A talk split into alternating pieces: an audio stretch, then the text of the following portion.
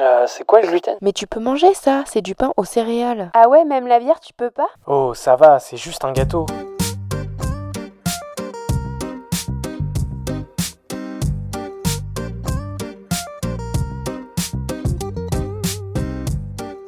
Bienvenue dans le Gloomy Club. Le Gloomy Club est un podcast et bien plus encore dédié au sans gluten, pour les intolérants et hypersensibles au gluten, mais également pour toutes les personnes curieuses qui souhaitent en savoir plus sur cette alimentation. Dans ce club, tu trouveras des échanges, des partages d'expériences et des patients qui ont entrepris sur le marché du sans gluten. J'espère te faire découvrir des marques, des personnes, des parcours qui te permettront de te sentir moins seul ou d'en apprendre plus sur ce domaine. Bienvenue dans ce nouvel épisode du Gloomy Club où nous poursuivons la découverte de la marque Capucine et Vitamine avec Camille, jeune entrepreneuse de 27 ans et pâtissière de la marque. Il y a bientôt 10 ans, sa vie a pris un virage inattendu lors des vacances d'hiver 2015 avec un diagnostic qui a bouleversé son quotidien. Pendant un an, elle a affronté une santé fragile, subissant de nombreux allers-retours chez son médecin traitant. Après des mois de doute, son médecin a décidé de la tester pour l'intolérance au gluten. Un tournant crucial qui a changé le cours de sa vie. Les anticorps dans sa prise de sang ont révélé la vérité, la maladie cœliaque. Avec cette révélation, le parcours de Camille a pris un virage important. Elle s'est tournée vers un gastro-entérologue pour une gastroscopie confirmant le diagnostic, amorçant ainsi un voyage jonché de changements et de bouleversements. L'annonce du diagnostic fut un moment délicat et difficile à accepter pour Camille. Heureusement, son médecin généraliste l'a accompagnée dans cette nouvelle étape de la vie en la dirigeant vers des professionnels de santé tels que les diététiciens. Le premier défi était de taille, apprendre à naviguer avec une nouvelle alimentation sans gluten. Mais une fois cette transition amorcée, Camille a rapidement ressenti les bénéfices. En quelques semaines seulement, elle a constaté une augmentation d'énergie, une humeur plus stable et un confort de vie considérablement amélioré. Un an après le diagnostic, Camille a pris une décision audacieuse. Confrontée à la difficulté de trouver des pâtisseries sans gluten, elle a choisi de suivre sa passion pour la pâtisserie en s'orientant vers un CAP pâtisserie. Mais ce n'était pas sans embûches. Après plus de 100 candidatures infructueuses en raison de la maladie cœliaque, elle a finalement choisi la voie du candidat libre tout en travaillant pendant la journée. Camille a persévéré et travaillé d'arrache-pied pendant deux ans pour obtenir son diplôme. Elle a surmonté les obstacles, même cuisinant d'énormes quantités de gâteaux à base de farine de blé pour s'assurer que ses créations soient parfaites pour le jour de l'examen devant le jury. Mais son parcours ne s'est pas arrêté là. En parallèle de son activité, elle a lancé les Délices de Camille, un laboratoire où elle confectionne des gâteaux et pâtisseries fraîches sur commande dans la région de Dax. Elle n'a pas seulement bâti son rêve, mais elle a aussi rejoint Cassandra dans le projet Capucine et Vitamine, proposant des kits pour pâtisseries sans gluten vendus dans toute la France. Ce projet lui tient profondément à cœur car il vise à démocratiser l'accessibilité des produits sans gluten, offrant ainsi des alternatives savoureuses à tous. Restez à l'écoute pour plonger dans cette histoire palpitante et découvrir comment Camille a transformé son défi en passion pâtissière, un récit qui ne manquera pas de vous inspirer. Excellente écoute à toutes et à tous. Bonjour Camille. Bonjour Lorraine. Je suis ravie de t'accueillir sur le Gloomy Club pour que tu nous partages un peu ton parcours avec la maladie cœliaque. Alors, euh, je veux bien que tu te présentes et que tu nous racontes ton diagnostic. Alors, euh, moi c'est Camille, euh, j'ai 27 ans aujourd'hui et du coup ça va faire bientôt 10 ans que j'ai été diagnostiquée euh, cœliaque. Euh, donc à cette période-là j'avais euh, quasiment 18 ans. C'était en 2015, pendant les vacances d'hiver 2015 que, que j'ai eu le, le, résultat de toutes les analyses que j'ai pu faire. et avant ça j'ai été en fait très malade pendant à peu près 12 mois avant ça. Ok. Euh, du coup, pendant toute cette période-là, j'ai passé pas, mal de temps chez mon médecin généraliste qui me voyait à peu près tous les 15 jours à peu près. Euh, et qui ne trouvait jamais rien de plus qu'une euh, simple diarrhée chronique en réponse à tous mes mots.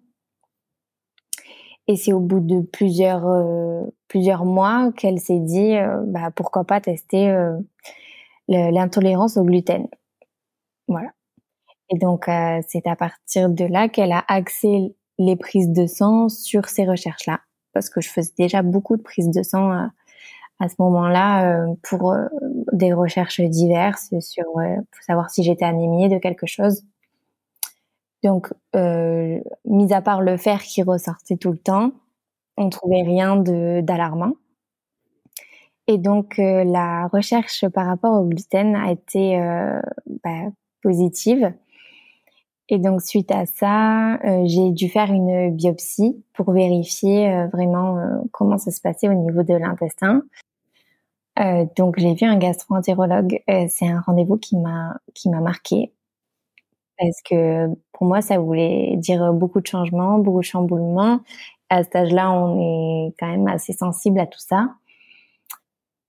Et euh, il m'a annoncé avec un, une telle froideur que, que j'étais intolérante au gluten. Je me suis pris ça dans la face, ça a été très très dur. je me rappelle, je suis même sortie du bureau pour euh, complètement euh, craquer parce que c'était hyper impressionnant pour moi. Mais bon, suite à ça, après ça s'est super bien passé. Mon médecin généraliste, il m'a conseillé de voir une diététicienne, donc il m'a beaucoup rassurée sur ce que j'allais pouvoir euh, manger ou pas, euh, etc. Euh, donc voilà. Et justement, ton gastro-entérologue, il t'a pas expliqué plus que ça ce que ça engendrait, où est-ce que tu pouvais trouver le gluten, comment t'adapter? Non, pas du tout. Hmm. Ça a été vraiment, il a posé son diagnostic et c'est tout. Et on est sorti de là avec mes parents, c'était, on était mais livrés à nous-mêmes, on va dire. Face à tout ça, on n'avait aucune information. Ok, d'accord. Donc heureusement que ton médecin traitant a pris le relais pour t'orienter et t'aider euh, du coup dans ton parcours. Oui, carrément. Ok. Et du coup, tu as vu une diététicienne? Oui, on a fait un rendez-vous, je me rappelle, avec ma mère, qui nous a donné euh, deux, trois recettes euh, sur des feuilles blanches.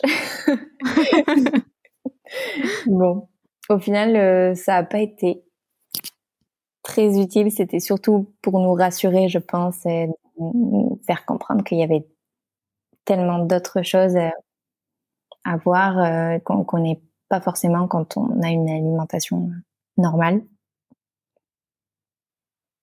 Tu as des suivis réguliers justement euh, avec un gastro, avec ton médecin traitant? Pas du tout. Je suis pas du tout suivie depuis le début. Euh, j'ai jamais fait de, de de tests euh, tous les ans, tous les deux ans pour voir euh, comment ça a évolué pour moi. Non, jamais. Ok. Et toi, comment tu l'as perçu justement le fait, euh, bah, tu as ton diagnostic, tu es un peu livré à toi-même. Enfin, du coup, tu as fait des recherches de ton côté. Comment ça s'est passé pour toi? À ce moment-là, en fait, je vivais chez mes parents et en même temps, j'avais un petit appartement parce que j'étais étudiante. pas très loin de chez mes parents, j'étais à 30 km du coup, j'avais un petit appartement avec du coup de quoi me faire à manger. Et euh, à ce moment-là, euh, c'est mon père qui est venu euh, chez moi, qui a regardé mon étagère, qui a sorti tout ce que je ne pouvais plus manger pour les ramener chez eux. Et c'est vrai qu'on a cette image nous a marqué. J'avais ma petite étagère et il me restait une boîte d'haricots verts. J'avais plus rien à manger. Ça fait un peu maigre. Donc c'est vrai qu'à ce moment-là, on s'est dit bon, euh, il y a du travail, il va falloir revoir tout ça. Mais au final, euh, après, heureusement que on habite euh, du coup, comme je disais, pas très loin de la frontière espagnole, et on a trouvé pas mal de, plats assez pratiques, vraiment sans gluten, qui pouvaient coller avec ma vie d'étudiante à ce moment-là. Ouais, c'est ça. Et justement, toi, est-ce que tu vois, c'était vraiment une période bah fin d'adolescence, euh, jeune adulte. Est-ce que justement il y a eu un impact sur ta vie sociale à ce moment-là? Oui, carrément. Et même bien avant d'avoir le diagnostic en fait. Euh, parce que du coup, tout l'été où j'ai passé mon bac, fin du lycée, mmh. euh, forcément à cette période-là, en général, on sort avec ses amis, tout ça. Je me rappelle, on, a fait une semaine euh, sur la côte avec euh, deux amis à moi. Et donc, à peine arrivé, on décharge nos valises, on se dit bon ben on va en bas, on va manger un, un panini ou un beignet euh, parce qu'on trouve à la plage quoi. Et de là, mais j'ai été malade pendant deux jours non-stop. C'était vraiment l'enfer parce que j'osais pas trop dire à mes amis exactement ce que j'avais parce que déjà j'en savais trop rien. Tout ce que je savais, c'était que j'étais hyper mal à l'aise Et au bout de deux jours, du coup, j'ai appelé ma sœur au secours hein, pour venir me chercher. Ouais. Et puis, on en, je sais plus avec qui on en parlait, mais en fonction aussi des périodes de, de notre vie, enfin, on est plus ou moins à l'aise de parler de certains sujets. Et là, parler de problèmes euh, digestifs, euh, c'est pas, c'est pas très agréable quoi de partager euh, ces informations-là avec des amis plus ou moins proches. En ah Oui, non, c'est clair. Même avec mes proches, c'était pas toujours facile. Hmm. Alors avec des amis du lycée, c'est juste pas possible pour moi. Et puis de vivre en cohabitation, c'est on est dans le même espace de vie. Enfin, parfois il y a juste une toilette, on se dit oh là là, comment je vais gérer ça et tout si je suis malade. Donc c'est c'est de l'angoisse, c'est du stress en plus en fait. Pour, ouais, c'est ça, exactement. C'était insupportable. Et justement, donc tu dis que tu as eu ton diagnostic euh, après le bac. Et est-ce que euh, pendant cette période-là, qui est quand même euh, très majorité, enfin pour la majorité des personnes, c'est quand même très stressant.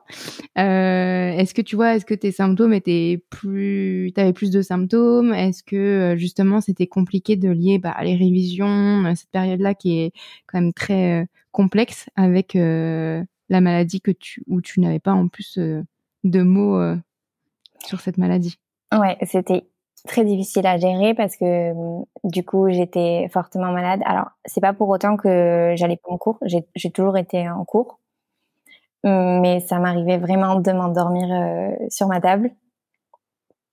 C'était vraiment une fatigue, je pouvais rien faire euh, pour euh, pour l'améliorer, c'était vraiment plus fort que moi. Donc le niveau de concentration en cours c'était limite. Et je me souviens, c'était le soir, mon cousin qui est qui a un an de plus que moi, qui me faisait des cours en gros de rattrapage, qui était vraiment très très doué euh, à l'école. Et je pense que c'est vraiment grâce à lui que j'ai eu obtenu mon, mon bac euh, cette année-là, parce que c'était vraiment du, du rabâchage. Euh, mais tous les soirs, je rattrapais ma journée en fait où j'avais un niveau de concentration beaucoup trop faible. Mmh. Et, et, du coup, après le bac, vient les études hein, supérieures. Est-ce que toi, justement, as... quel a été un peu ton parcours après le bac? Alors, après le bac, du coup, moi, j'ai suivi en, BTS. Euh, j'arrivais à peu près euh, à gérer. Euh, on va dire les, quatre premiers mois, c'était un peu chaotique parce que je savais toujours pas qu'est-ce que qu'est-ce qui m'arrivait mais de suite, euh, après les vacances d'hiver, du coup, j'avais une solution. J'ai démarré de suite le régime euh, sans gluten. Et au bout d'une semaine, c'était le jour et la nuit. J'avais retrouvé, retrouvé plus de d'énergie, mon humeur aussi parce que ça jouait énormément sur mon humeur. J'étais fortement désagréable toute l'année avant sans le vouloir. Hein. C'était vraiment euh, plus fort ouais, que ça joue, ouais. Mmh. Euh, donc à partir du moment où j'ai vraiment suivi un régime strict sans gluten, tout s'est amélioré très très très vite. Mmh. Et c'est quoi, enfin, quels ont été pour toi en fait les, les, les, les plus grands défis à changer ton alimentation Déjà se mettre à cuisiner. C'est à cette période-là, moi étudiante, je cuisinais pas à part euh, des pâtes. Euh, j'ai toujours été une grande fan de pâtes. Toute petite, euh, je déjeunais avec un bol de coquillettes, pour te dire. Donc, euh, apprendre à cuisiner, un peu plus équilibré pour rattraper justement la perte de poids que j'avais pu avoir. Euh, donc ça, c'est un très gros défi parce que dans une petite cuisine d'étudiante, euh, c'est pas toujours évident. C'est ça, et puis le budget aussi. Ouais, le budget. Alors, honnêtement, à, ce moment-là, c'est mes parents qui, qui géraient ça. Heureusement, parce qu'on sait que ça augmente fortement euh, le prix d'un caddie euh, quand on mange euh, sans gluten. Donc voilà. Après, j'ai la chance de que mes parents cuisinent beaucoup, donc ça m'arrivait de ramener mes tupperware pour la semaine dans mon appart au maximum pour être sûre d'avoir tout ce qu'il me fallait en apport. Ouais. Et, euh, et, justement, quand on avait échangé toutes les deux, tu me disais que tu vivais pas très loin justement de la frontière espagnole. Et est-ce que, euh, tu as continué justement de faire ces allers-retours avec tes parents pour acheter des produits sans gluten qui étaient plus facilement en fait trouvables euh, à ce moment-là en Espagne? On l'a fait, oui, euh, la durée où j'ai cohabité un peu avec mes parents. Après, toute seule, euh, non, je l'ai, je l'ai pas continué parce que c'est quand même difficile à gérer, les allers-retours, c'est pas forcément évident, même si après, une fois sur place, c'est clairement la libération Déjà, je, savais que j'avais droit à, manger au McDo euh, en y allant. Oui. C'était la petite récompense. Euh, après, quand on rentrait dans le rayon sans gluten, c'est comme un enfant qui rentre dans, un magasin de jouets. Donc voilà, mais là aujourd'hui par exemple, euh, j'y vais une fois tous les tous les six mois. À cette époque-là, au moment où tu as eu ton diagnostic, tes parents, comment ils ont c'est via des recherches qu'ils se sont rendus compte justement qu'en Espagne c'était beaucoup plus développé ou peut-être qu'ils l'avaient vu avant en y allant? Euh, Ça c'est une bonne question. Je pense que c'est euh, les, les médecins qui ont dû euh, qui ont dû leur donner l'info parce que on n'avait pas forcément l'habitude de de faire attention à ça avant. Oui. Donc je pense que c'est soit peut-être la diététicienne, je me rappelle plus trop à ce moment-là. Comment ça s'est passé L'Espagne, l'Italie, c'est ce qui revient aussi pas mal euh, euh, sur Internet en pays où vraiment le sans gluten est développé, donc c'est aussi euh, fortement probable. Et du coup, toi, après, tu t'es orienté vers un CAP pâtisserie, c'est bien ça? Oui, c'est ça. à peu près un an après avoir eu le diagnostic, c'est vraiment ce qui me manquait le plus, de trouver des bonnes mmh. pâtisseries. sachant que j'habite dans les Landes, il n'y a vraiment pas mmh. grand-chose au niveau du sans gluten. Euh, et donc je me suis dit pourquoi pas euh, me lancer, euh, passer un CAP pâtisserie et, pouvoir proposer ça aux, personnes qui ne sont pas ni de Paris ni de Bordeaux, des choses comme ça. Et ça a été assez compliqué parce que la condition pour entrer en CFA et suivre des cours pour un CAP pâtisserie, c'est de trouver mmh. dans un premier temps un professionnel, donc un boulanger-pâtissier, qui accepte de me prendre en contrat de pro. Ouais. Et euh, j'ai fait à peu près une centaine de boulangeries, pâtisseries autour de chez moi. Et aucun n'a voulu prendre le risque de, de se confronter à, à, à ça. Si on savait pas trop comment j'allais réagir, si au bout de quelques temps, le, le fait d'être en contact tout le temps avec de la farine, ça allait passer ou pas. Donc, euh, du coup, à ce moment-là, on me dit que c'est pas possible de passer mon CAP sans avoir de contrat. Du coup, je prends la décision de le passer en candidat libre. À ce moment-là, il n'y avait pas encore d'obligation de réaliser un stage. D'accord. Comme aujourd'hui. Euh, donc, euh, ce que j'ai fait, j'ai trouvé un boulot qui me permettait d'étudier en même temps. Donc, pour ça, j'ai cumulé euh, un contrat dans une grande surface en mise en rayon. Comme ça, mhm. je bossais de 5 heures à, à midi tous les jours. Et j'avais mon après-midi de libre pour bûcher et les cours et la pratique. Et ce qui m'a sauvé à ce moment-là, c'est le livre de Michel et Augustin. Je sais pas si tu connais. Si, oui, je connais. Donc, ils ont, ils ont créé le, gros bouquin euh, Michel et Augustin euh, pour passer son CAP. Oui. Et c'est hyper bien fait. C'est comme un, livre, on va dire, euh, assez scolaire, avec tout ce qu'il faut savoir, qu'il faut maîtriser. Et il y a même euh, des, des petits euh, CAP blancs à faire. Ouais, ok. tout au long de, de l'année. Et donc j'ai pris mon temps, j'ai pris deux ans pour bien bien assimiler tout ça. Donc je faisais des quantités astronomiques de pâtisserie, euh, pas sans gluten évidemment, avec de la farine euh, basique, euh, farine de blé, pour être sûr d'avoir les bons résultats le jour J de l'examen. Mhm. Donc euh, mes proches étaient très contents. J'avais toujours de quoi manger à la maison. Et toi, tu pouvais même pas goûter tes ah pâtisseries. C'était vraiment très frustrant. Donc voilà, je demandais à chaque fois euh, qu'ils aient un avis vraiment très très sincère sur euh, sur ce que je faisais parce que moi-même je pouvais pas bah juger. oui, c'est ça. Donc euh, voilà, et au bout de deux ans, je me suis lancée, j'ai je me suis présentée et je l'ai eu du premier coup. Voilà.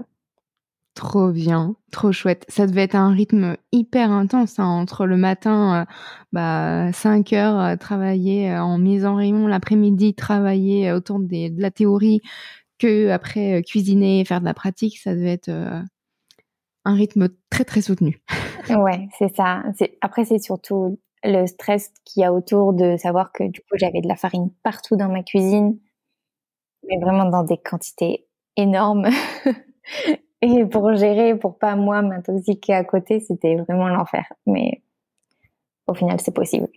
Ouais. Et je reviens sur un, un sujet que je trouve euh, intéressant, c'est que du coup, tu étais obligé d'utiliser de la farine de blé parce que justement, si tu prenais de la farine de maïs, de noix de coco ou autre, ça n'a pas la même consistance et pas la même euh, finalité en fait pour la pâtisserie. C'est ça. Le, le résultat n'aurait pas été les mêmes et enfin peut-être que j'aurais pas réussi à avoir le résultat souhaité le jour J. Donc, euh. Parce que pour le CAP pâtisserie, ils obligent pas forcément à ce que tu utilises de la farine de blé ou si? Alors, le jour du CAP, on doit utiliser les produits qu'ils ont eux. Ah, d'accord. Donc, c'est pour ça. On n'amène pas nos produits. D'accord. il vaut mieux s'entraîner euh, avec la farine de blé. Peut-être qu'un jour, ils ouvriront à ce qu'on ait des farines alternatives. Peut-être. Et donc, une fois que tu as eu ton CAP pâtisserie, euh, vers quelle opportunité pro tu t'es orientée? Alors là, j'ai eu quand même assez de chance. C'est que la grande surface dans laquelle je travaillais était au courant que je faisais ce petit mmh. projet à côté. Et donc, euh, dès que j'ai eu mon diplôme, ils m'ont proposé un poste euh, en pâtisserie mmh dans le magasin. Donc, j'ai accepté. J'ai fait ça pendant deux ans. Euh, mais sans pouvoir trop développer le côté sans gluten. Donc, euh, mm. donc j'ai vite euh, passé à autre chose ensuite. Ouais, et je rétro-pédale un peu, mais le fait que tu utilises de la farine de blé chez toi, et on sait à quel point la farine, ça vole partout, tu as eu des symptômes, tu t'es, as été malade à des moments où tu n'as pas vu de modification sur ton état de santé pendant cette période-là? Alors, j'avais pas de réaction du coup au niveau intestin. Ouais. Donc ça allait. Par contre, j'avais souvent des petits boutons un peu partout. Hmm. Euh, et moi, la zone de réaction première que j'ai, c'est mes gencives. J'ai les gencives qui gonflent. Ok. Donc c'est Je suis au club moi aussi, j'ai des ah. problèmes de gencives. c'est bon, on n'est pas toute seule, Camille, on est déjà deux. Dans les petits détails de l'amour, voilà. non, mais oui, c'est vrai que c'est pas facile parce qu'on se dit, bon, on va, on va l'utiliser, mais c'est vrai que ça, même si on fait très attention, ça vole, il y a toujours des, des petites choses. C'est pas des grosses réactions, mais c'est des petits signes qui montrent que ouais. c'est toujours là. C'est ça. Et du coup, euh, c'est à ce moment-là que tu as créé ton compte Insta Les Délices de Camille ou pas? Euh, Oui, en fait, j'avais depuis le début de ma réflexion euh, autour du CAP, je savais que je voulais ouvrir euh, une pâtisserie. Euh, je savais pas trop sous quelle forme, euh, soit en boutique, soit pas de boutique. C'était encore tout à réfléchir. Ouais. Et quand j'ai décidé d'arrêter du coup mon activité de pâtissière en grande surface, j'ai monté tout mon dossier. À ce moment-là, le mieux c'était d'ouvrir un, laboratoire, mais sans boutique. Ok. Voilà. Donc c'est ce que j'ai fait. Donc aujourd'hui j'ai mon laboratoire et tout ce que je fais c'est sur commande et les clients viennent chercher au labo ou alors je suis présente aussi sur euh, un marché. Ok. Et c'est hum, euh, c'est possible de commander en, enfin parce que je crois qu'on passe par ton compte Insta, euh, mais tu livres partout en France ou c'est vraiment sur ton secteur à toi? Non, ouais, je reste sur mon secteur. Ok. Donc, euh, moi, je suis près de Dax. Donc, j'ai fait à peu près 30-40 km autour de Dax. Ok. Et du coup, qu'est-ce que tu proposes euh, avec les délices de Camille? Alors, euh, le principal, c'est de la pâtisserie fraîche, parce que c'est vraiment ce qui hmm. manque. Euh, donc euh, tout ce qui est entremets, euh, je fais des gâteaux d'anniversaire vraiment sur mesure euh, en fonction hmm. de ce que le client souhaite. En fait, j'ai pas j'ai pas de carte définie. et je fais en fonction de ce que le client aimerait plutôt. Ouais, c'est ça. C'est plutôt développer un projet avec le client, de savoir ce qu'il aime, ce dont il a besoin, et après de construire avec lui le gâteau de ses rêves, finalement. et, euh, et, donc toi, tu fais également partie de Capucine et Vitamine avec Cassandra. C'est bien ça? Exactement. Et du coup, comment s'est passée la rencontre avec Cassandra? Euh, Très simplement. en fait, elle m'a écrit euh, sur euh, sur mon compte Instagram en me disant que voilà, elle était elle aussi cœliaque, qu'elle venait de l'apprendre un an à peu près avant. Mmh et, et qu'elle souhaitait me rencontrer pour parler d'un projet qu'elle avait autour de ça. Donc on s'est rencontrés dans un café à Dax et où elle m'a euh, du coup euh, parlé de tout son projet euh, qui était déjà bien avancé, tout déjà très très bien travaillé.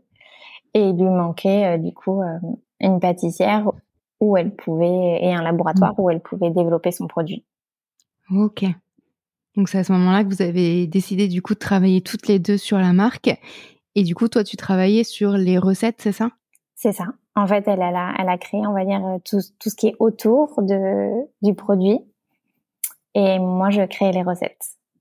Ok. Et comment ça se passe du coup pour la création des recettes?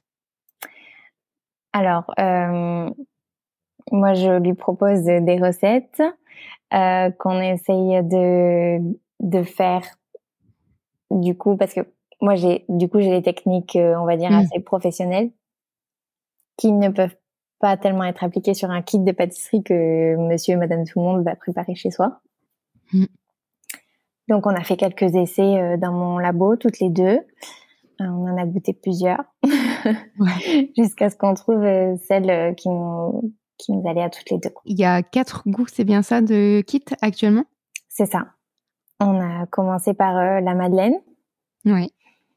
les cookies, c'est un peu notre best-seller pour le moment.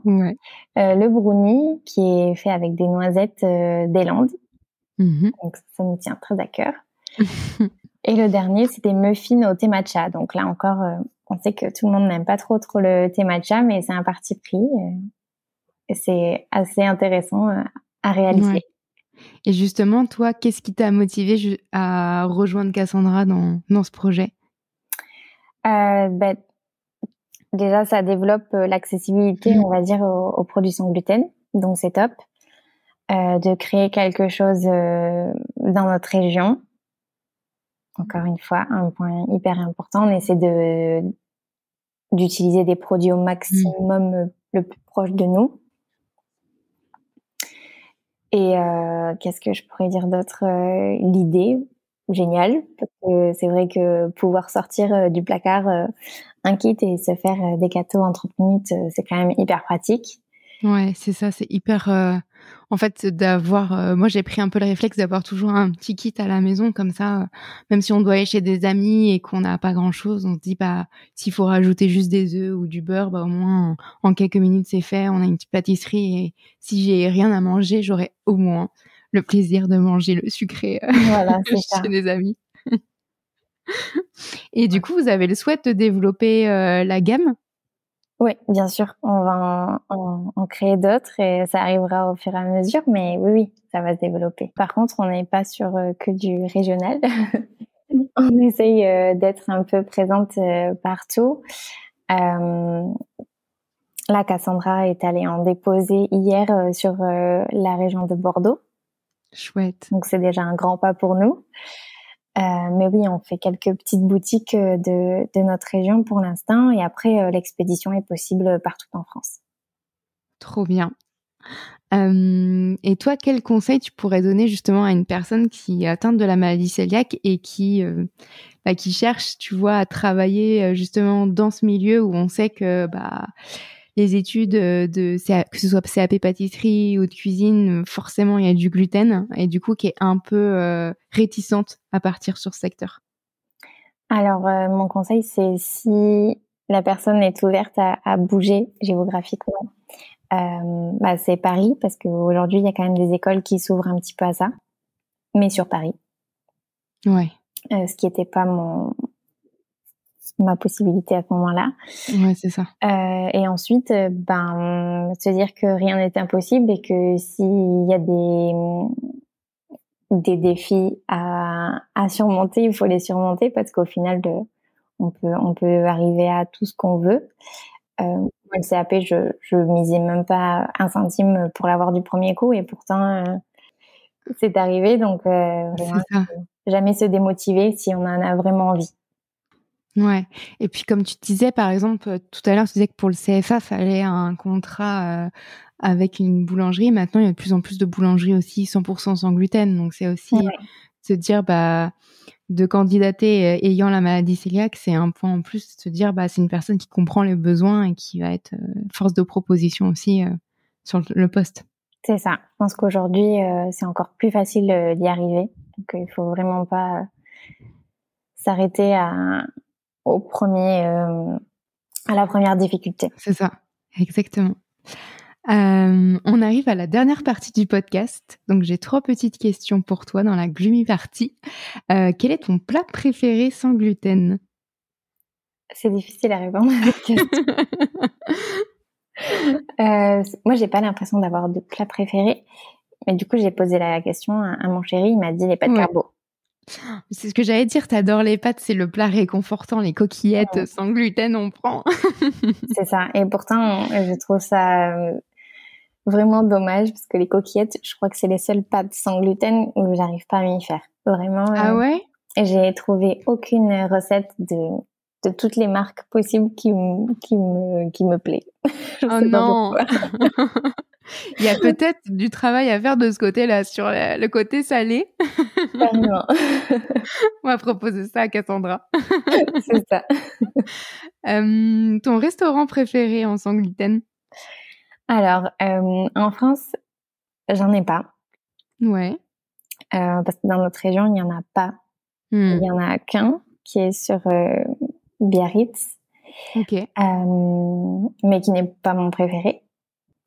Et euh, du coup, mon préféré, ce serait Oe Bistro. Ok. Euh, qui se trouve à Guecho, près de Bilbao. Ok. Alors, je connais pas du tout. Je vais aller voir ça. Et euh, on les a découverts bah, parce qu'on est allé une semaine à Bilbao avec ma sœur et ma cousine, donc forcément à la recherche d'endroits où manger sans gluten, sans risque.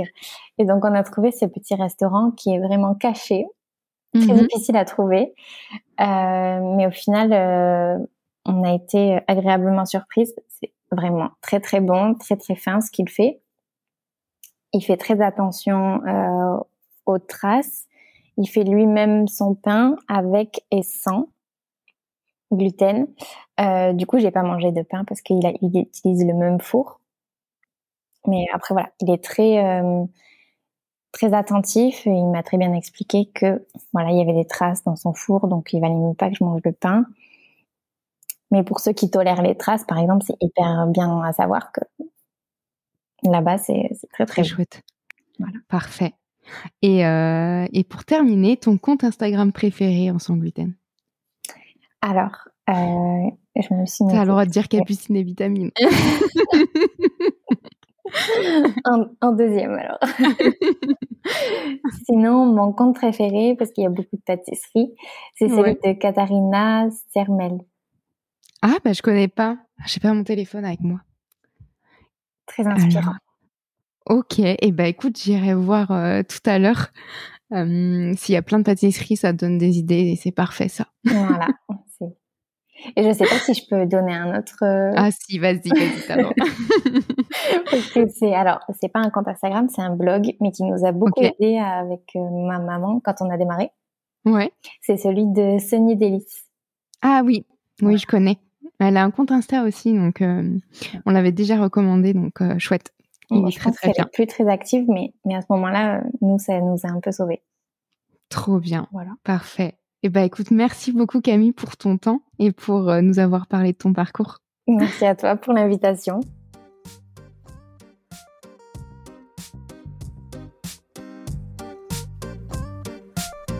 Merci d'avoir écouté cet épisode. J'espère que vous avez passé un bon moment. Vous pouvez retrouver tous les liens sur le site gloomy-club.fr. Si vous avez des idées de sujets, n'hésitez pas à me suivre et à m'écrire sur Instagram. Abonnez-vous au Gloomy Club sur votre plateforme de podcast préférée. Afin de soutenir le podcast, laissez une note et un avis sur Apple Podcast. Cela permet de faire connaître le Gloomy Club. Je vous dis à la semaine prochaine pour un nouvel épisode. Bye